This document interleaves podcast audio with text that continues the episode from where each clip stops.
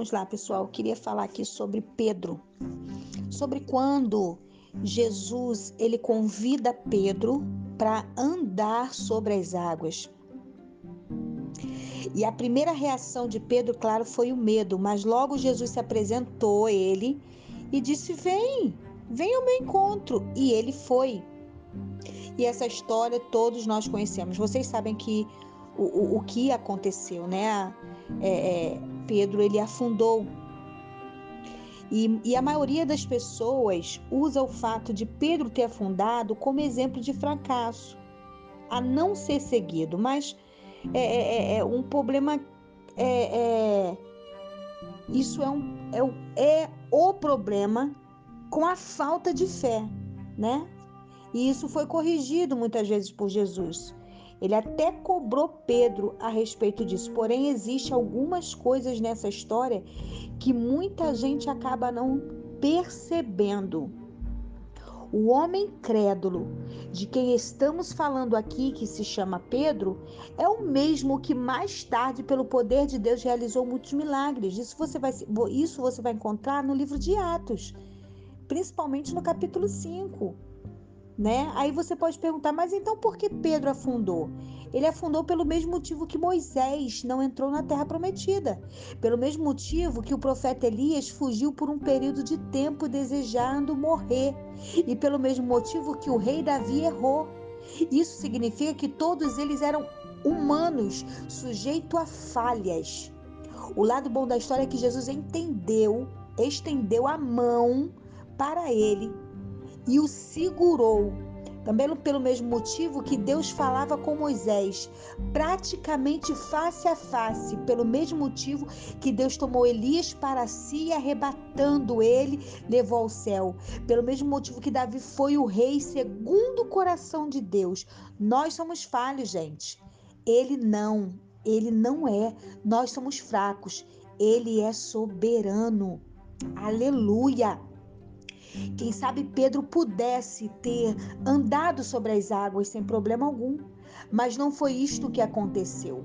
O fato dele ter afundado torna a história ainda mais extraordinária, pois nos dá a certeza de que o socorro está a caminho. Nós poderíamos estar falando hoje sobre um homem que andou sobre as águas, desafiou todas as, né, a lógicas conhecidas e deu tudo certo. Mas hoje estamos aqui falando sobre um homem que andou sobre as águas, mas as coisas não saíram como esperado. Então ele provou algo ainda mais incrível, a experiência de ter sido amparado pelas mãos do Senhor Jesus. Aleluia provavelmente nós também afundaríamos.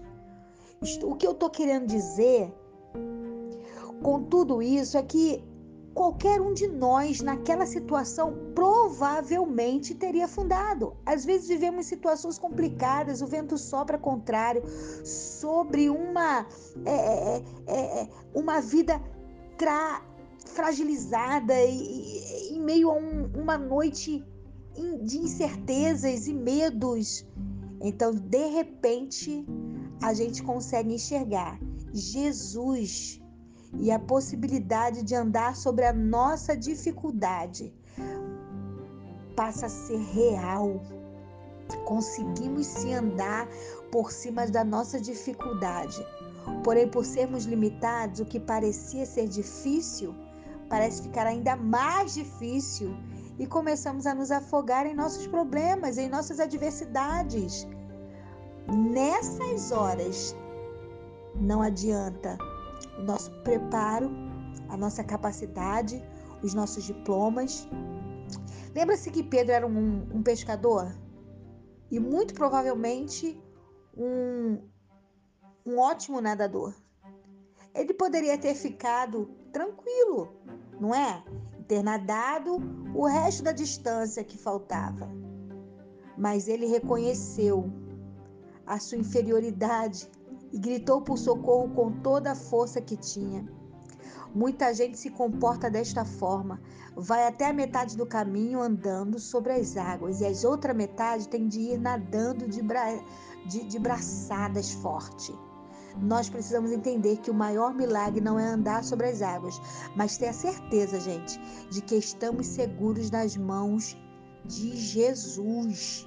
Aleluia! É isso que nos dá força e isso que nos dá esperança. Nós conseguimos, aleluia, andar seguros nas mãos de Jesus. Amém? Que Deus abençoe. Fique com essa pequena palavra. Amém?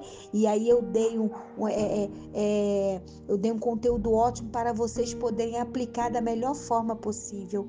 Que Deus abençoe.